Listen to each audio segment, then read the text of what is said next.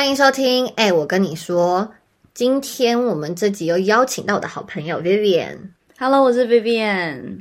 对，因为我现在人已经回到北京了，所以我们在一起的时间又变得很多很多。你知道，我们又废话连篇，所以想说来和大家探讨一下，二十七岁女生应该都会有哪些烦恼。呃，那我第一个烦恼还蛮无聊的，嗯就是 应该不是二十七岁的烦恼，是大概我从毕业之后的烦恼，啊就是二十三岁左右就开始有了烦恼，就是我变胖完全瘦不下来。等下，你有这个烦恼四年了哦、对啊，你就知道我都烦恼了吧，听起来很到二十七岁还在困扰。因为没有看过 Vivian 大学的人不知道，她以前就是那种排骨精，瘦到焦阿咖的那种。对我以前最多最多四十五公斤，我最胖瘦，然后我平均大概都四二四三。嗯然后到后来进办公室之后，就是一直坐着啊，然后坐在零食柜旁边啊，同事都跟我说：“哎、vivi 你很瘦，多吃一点。”我就吃了，好了吧？他们说你就信哎、哎、我整个吃完，冬天穿回短袖的时候，他们就说：“vivi 你好像不太适合穿那种无袖的衣服。”看我超级掰的，哎、你知道更击败是什么吗？有一年呐、有个理性女子，你说的不会是我本人吧？就是你。那时候你是也是从北京回来吧？应该是，应该是。他就你知道看到我，他这样笑着指着我说：“没想到你也有这一天。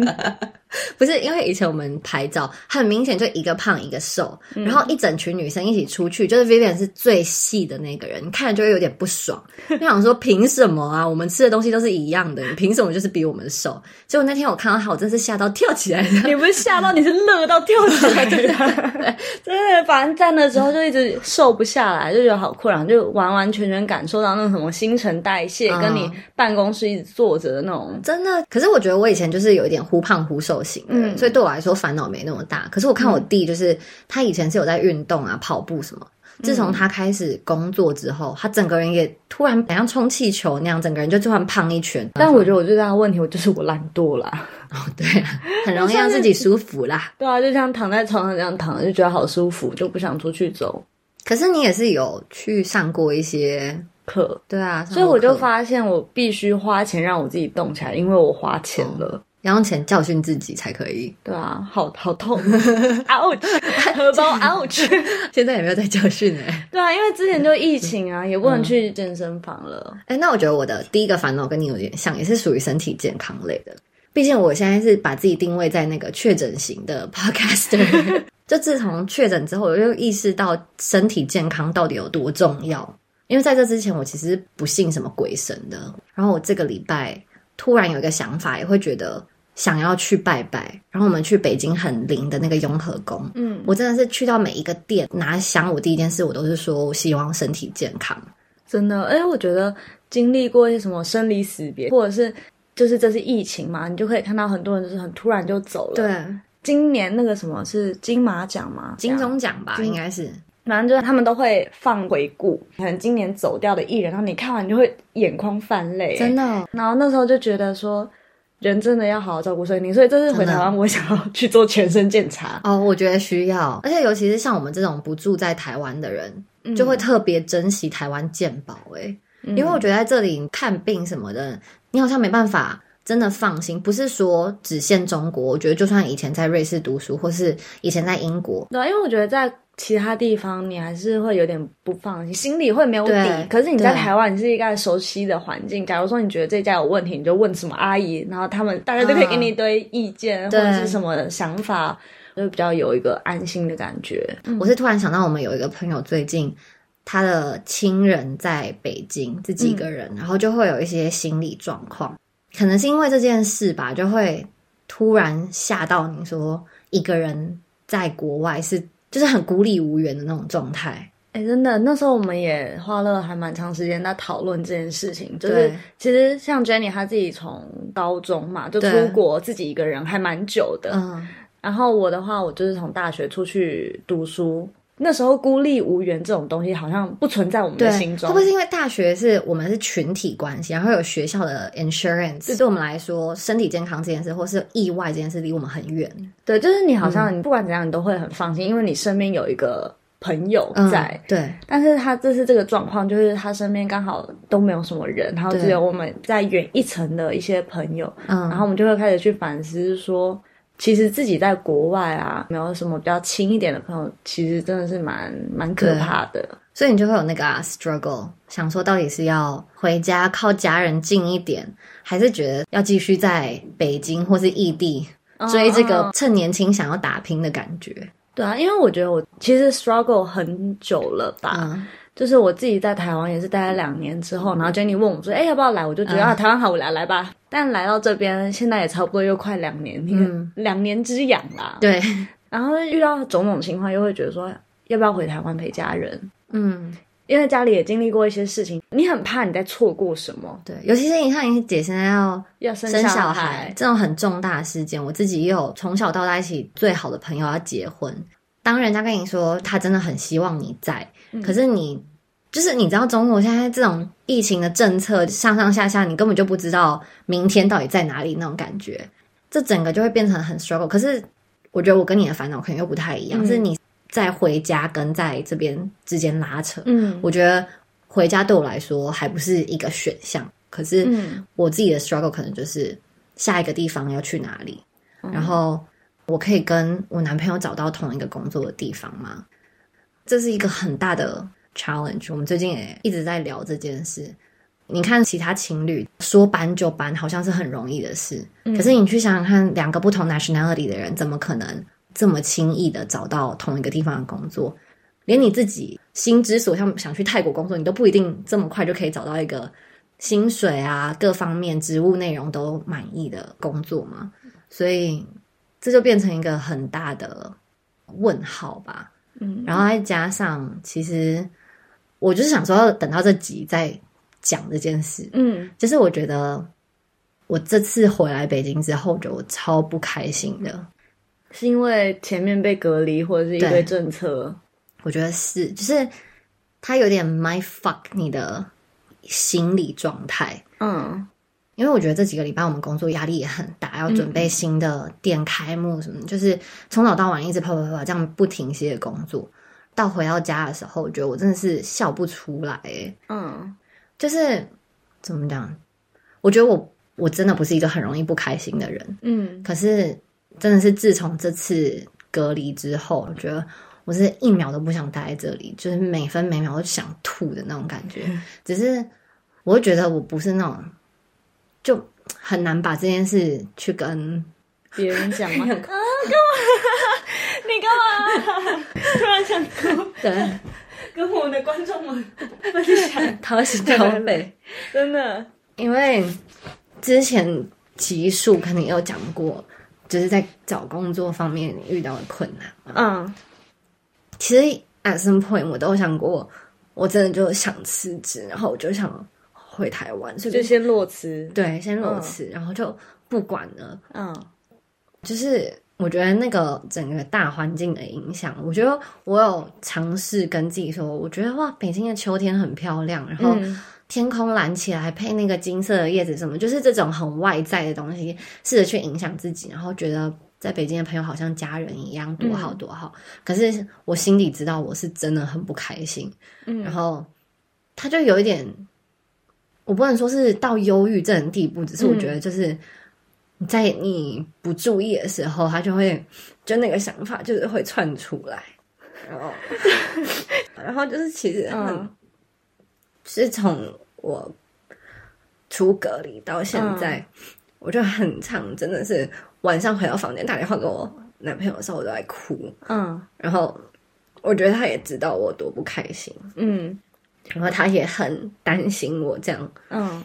可是工作的那些 obligation，我不可能跟我老板说我又要再 work from home，因为前三个月、他已经给我这个 freedom 让我去欧洲、去台湾什么的。嗯但是啊，我不知道，这就是一个无解的烦恼，也是我现在算最大的烦恼吧。就是嗯，因为我觉得他这边是很多什么政策的不确定性，或者是什么，只要是有经过人为的东西，他们全部都想要，他们想要怎么制定这个玩法，他们就可以随便这样玩。对，就觉得让人家很无所适从。然后，对我觉得就是这样子，就是有一种你的命在别人手上的感觉。嗯嗯，然后再加上，嗯，当你对一个地方开始有怨怼的时候，嗯，你就会想要去听更多站在你这边的声音。嗯，然后包括我就开始。一直 dig in 所有这类的 podcast，嗯，然后看这类的文章或是新闻，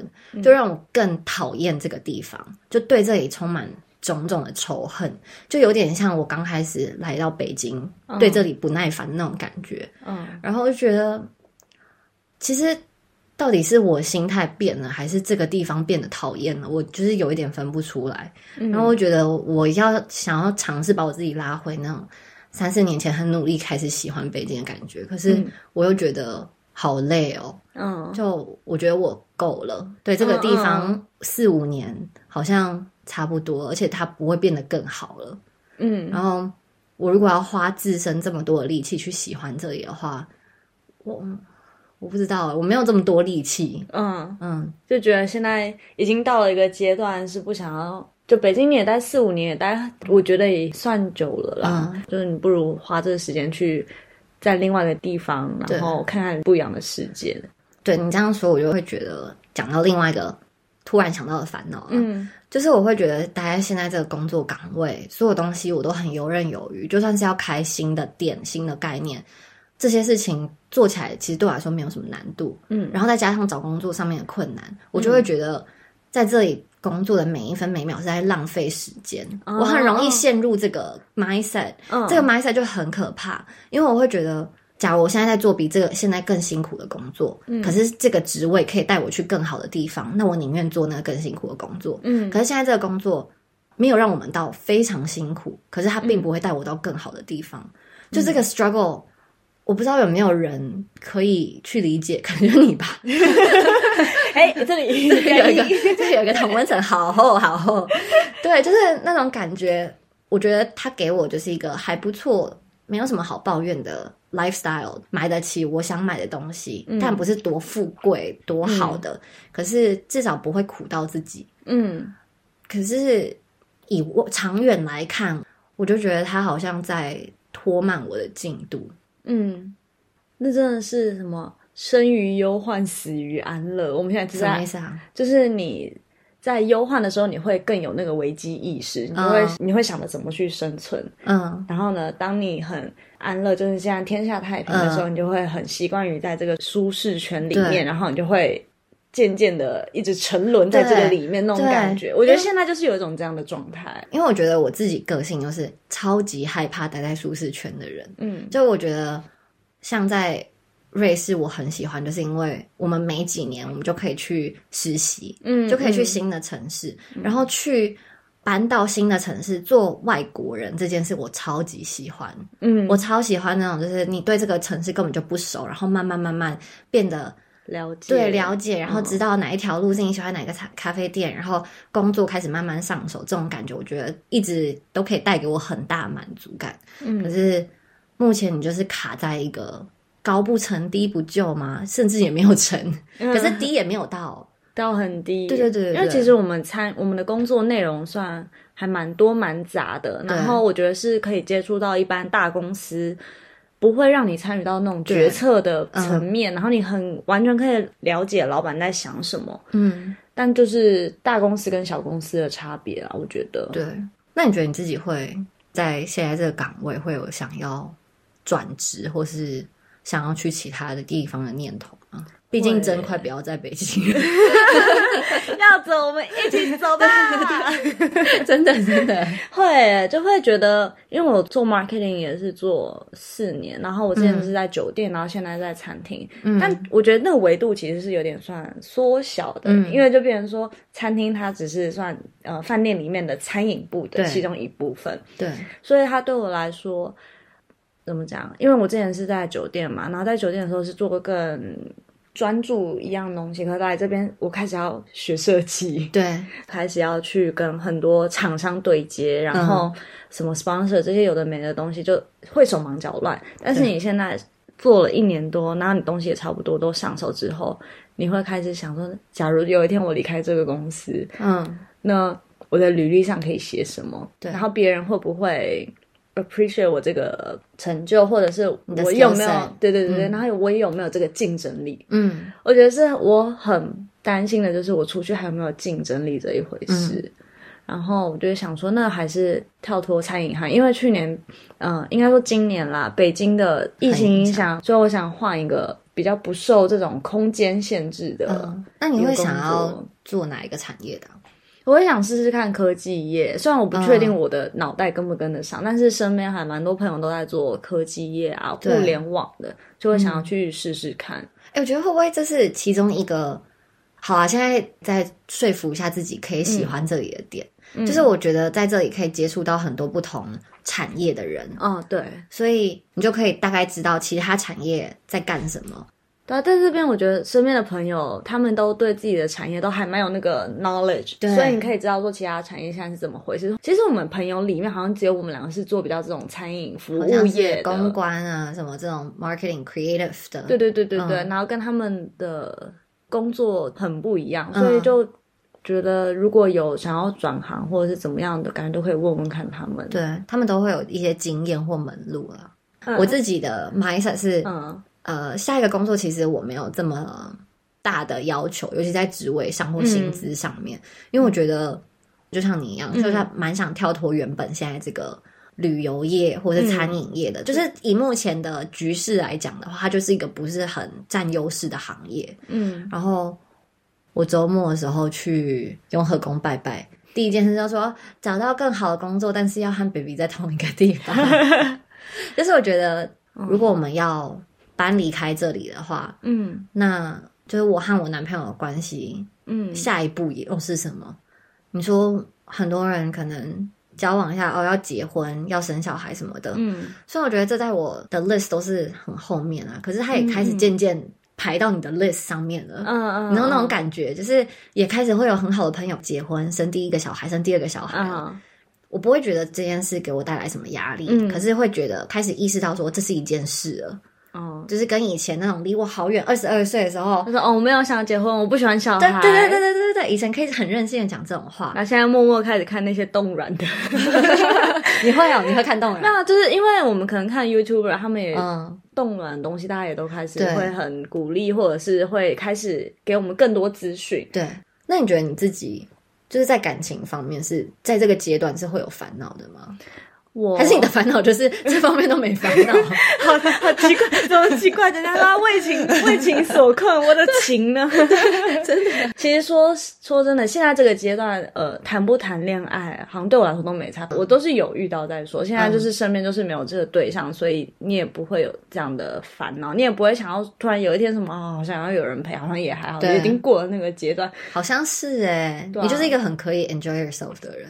可是我觉得这就是开始人生会变得两条很不一样的路的时候。嗯，就是我很幸运，我也没有那种为情所困的这样子的嗯嗯烦恼。可是比如说我们要决定下一个城市，嗯或是我觉得我还有自己的烦恼，是我觉得我跟我男朋友的财力悬殊。嗯嗯 因为呃，以前可能没有在这个频道跟大家介绍过，但是我男朋友其实比我大十岁，嗯然后怎么讲，在他的职涯发展算是就还蛮好的吗？就是我觉得很好、啊。对，算很好。然后如果是要论现实面一点的话，收入可能就是我七八倍、八九倍这么哦大的一个悬殊，嗯所以有时候我觉得我的烦恼来自于物质方面啊。嗯，我会有时候会觉得很缩，就是嗯感情方面，我觉得我们互相给对方的爱是一样多的。嗯可是当爱是平等的时候，有一个人的物质给的比较多，那我要嗯给什么？你会觉得自己好像比较小嗯那种感觉。我觉得这是一个一体两面。我觉得我嗯同时之间给自己有一点压力，觉得说男朋友的事业嗯就是蒸蒸日上，真的是嗯越来越好。嗯然后我还卡在一个人生的十字路口，是要转职，还是要重新开始，还是要怎么样的那个 struggle 里面，嗯。这是坏的那一面。嗯。好的那一面，同时是我觉得我男朋友给我很多安全感，还要让我知道，我如果有任何比如说经济上的压力，或是明天我真的很想要辞职，嗯。我也可以把我东西收一收去上海嗯找他。然后我们看要去哪里就去哪里，我是很 appreciate 这件事可是有时候你卡在那个灰色地带中间，你知道那种拉扯的感觉，嗯。就是开心的时候会觉得很 appreciate，不开心的时候会觉得想很多，嗯。对吧、啊？但是我们昨天刚好有在聊这件事，他就说他觉得我们一直远距离，他有时候也会担心我会不会想很多，因为他说我很老，他觉得他找不到别的女生，他觉得我怕我会想东想西，会觉得啊还是算了，太麻烦了。不想要继续在一起，这种感觉，他也会担心哦。对他也有他自己的担心，嗯就觉得我我年轻啊，我、嗯。我我要去适应下一个人很方便，嗯。可是对他来说，他就是老了。我觉得可能在这个 relationship 里面，我很 appreciate，就是我们都可以把这种很小，你知道，有的时候堆积就是堆积这种事，小事情对，一闪而嗯过，然后你不去讲，不去沟通，其实久了之后，它就会变成一个大黑洞。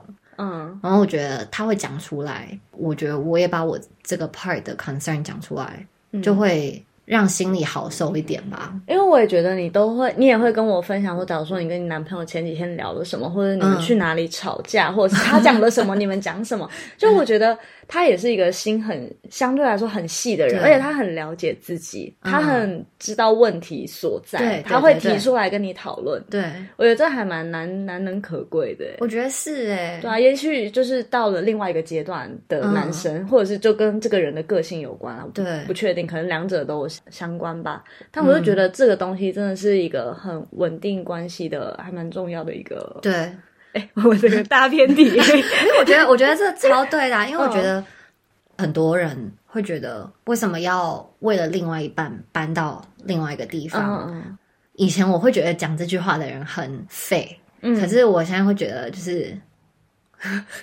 就我会觉得，就是有他在的地方，我就比较开心。嗯就说真的，那种开心不是他带给我开心，应该说是，就是有一个家人在，有一个嗯嗯是一个他是伴侣的感觉。然后我觉得为了这个，虽然还两边都很用心堆积起来的感情，去 plan 下一步，嗯，然后去为这个目标做努力，是一个还蛮此时此刻觉得蛮值得的事。嗯嗯，对啊，就是也比较会有方向吧。不会觉得自己是那种妥协什么，反正就是为了两，就是等于像投资两个人的未来。对，因为我们哦其实前几天跟朋友出去吃饭，然后有一个嗯女生就问说。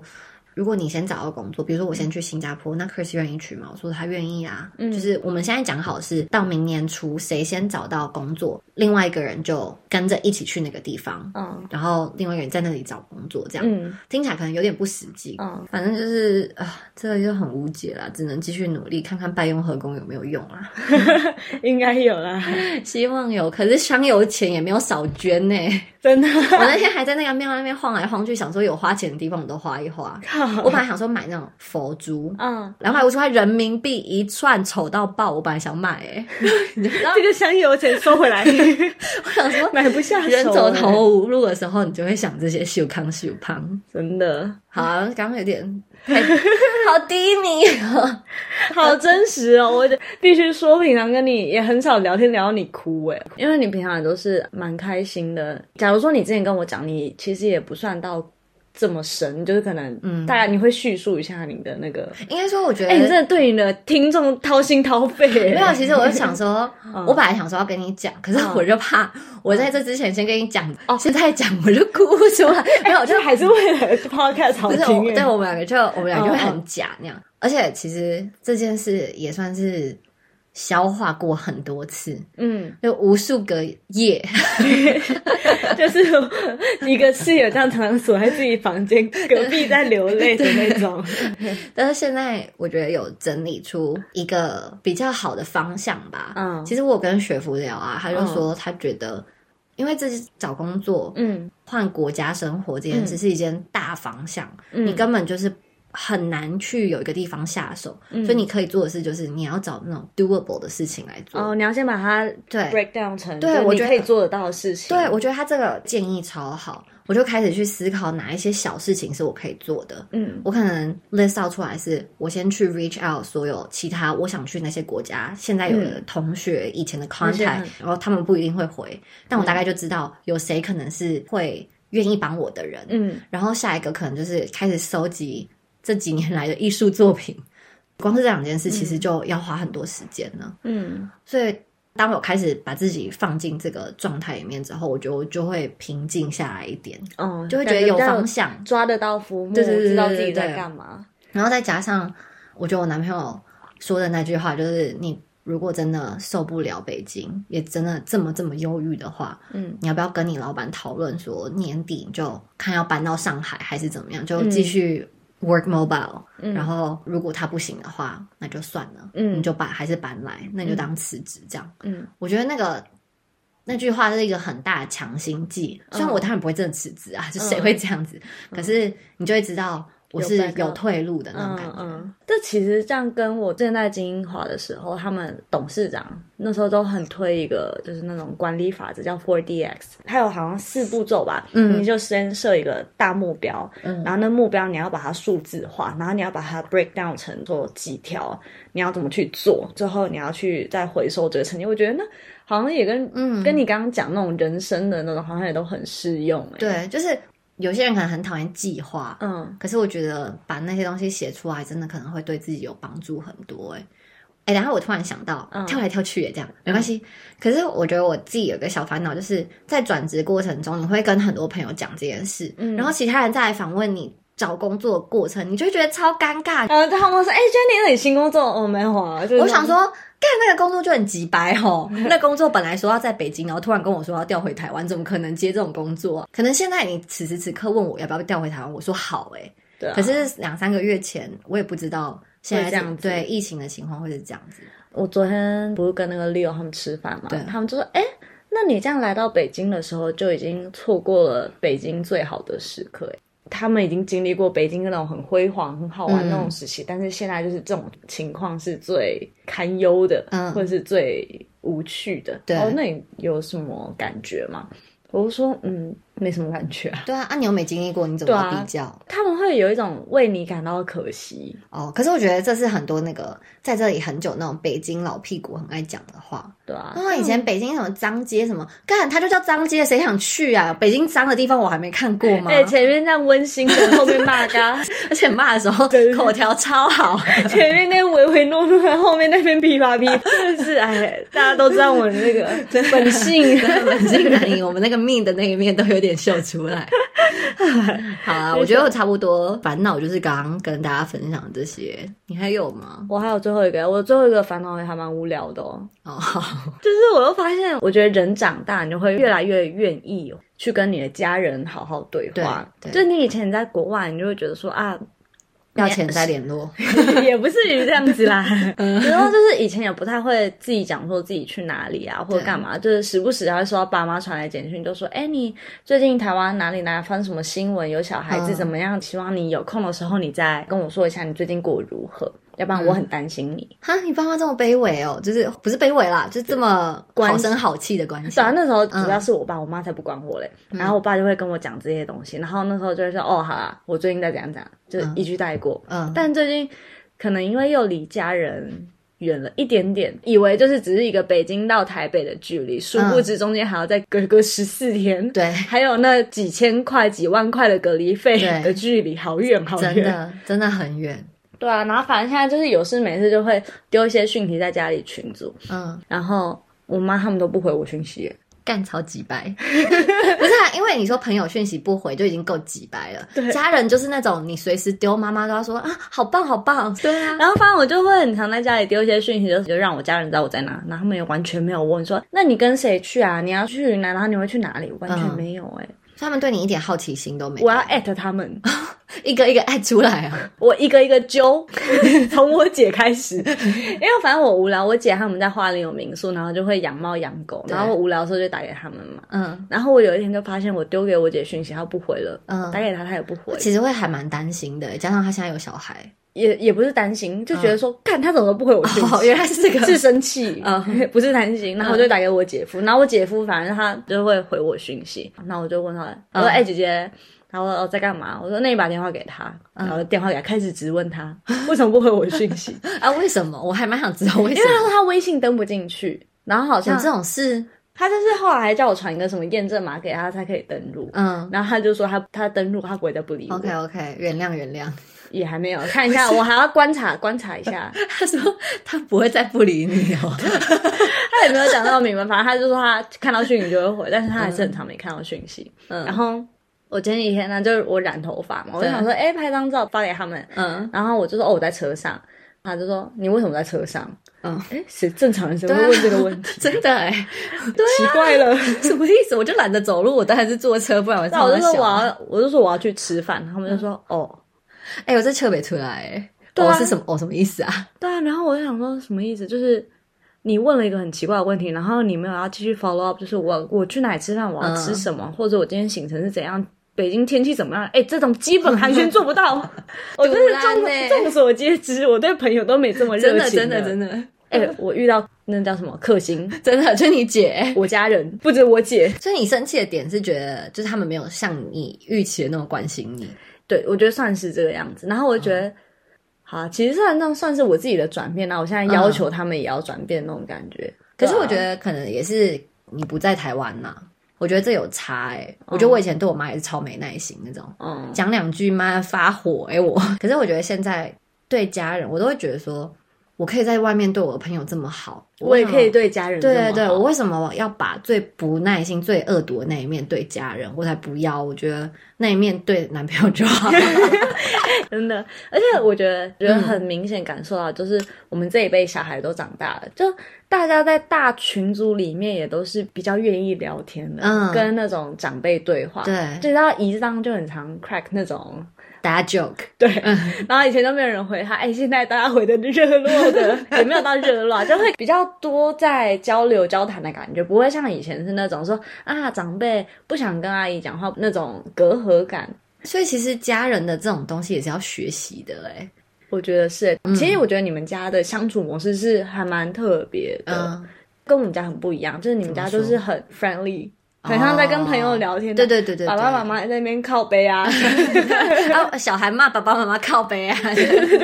对我们家比较没大没小，比较轻。松啊。对对对对，然后就对我们家的人就开始也会更多的关心，或者是会更放松的聊天。对啊，那都是要长大才可以体会的东西耶。而且我会觉得我，我爸很常这样讲啊，虽然我觉得他就是这样宠坏我妈，他就说家人就是有义务要 take 你最丑陋的那一面。我就说你这个心态不对，家人没有义务，所以我们不要在我们家继续提倡这种观念，因为我妈真是很可恶，我妈那种 就是把我妈好，虽然现在家丑不外扬，只是我觉得。长大之后，像我看我弟在家里群组嗯，应对爸妈的方式，可能就是我两年前就是像他这么可恶的面孔，讲没两句就很没耐心什么的。嗯，就是我会还蛮希望 Dino 可以更 appreciate，因为我觉得他很 appreciate 我身为姐姐的存在，因为我很常不在家，我可以用跟他很用很理性的方式沟通。嗯。可是我希望他可以理解到有爸爸妈妈在那种安心感是多难能可贵的事。嗯嗯而且我会觉得，我好像会很难得觉得开始想我爸了，开始想我妈，然后喜欢就是家里起床那种很闹哄哄的感觉。哎，确定有喜欢你？啊 也没 哎，这是营造一个什么 什么柔情的形象啊？我干嘛一直帮自己制造这种假形象啊？没有啊，我这我就在想说，比如说我们现在讲这些烦恼啊，嗯，像到下一个地方，会不会在这边的优势就会变成下一个地方的烦恼？就我去下一个地方，我把我的工作的这个烦恼填满了，嗯可是我在这边所有的朋友就没有了，哦，变成我到新的地方，我可能会烦恼在那边交不到朋友，没有自己的生活方式，或是等等等。那我们到时候再来录一集二十八 岁，二十八岁时候的困扰。约好了，约好，跟观众打勾勾。一年复盘一次啊。可以可以，看我们也聊五十多分钟了，哎，正常发挥啦。真的，好啊，那就谢谢大家收听啊，我们下集见，拜拜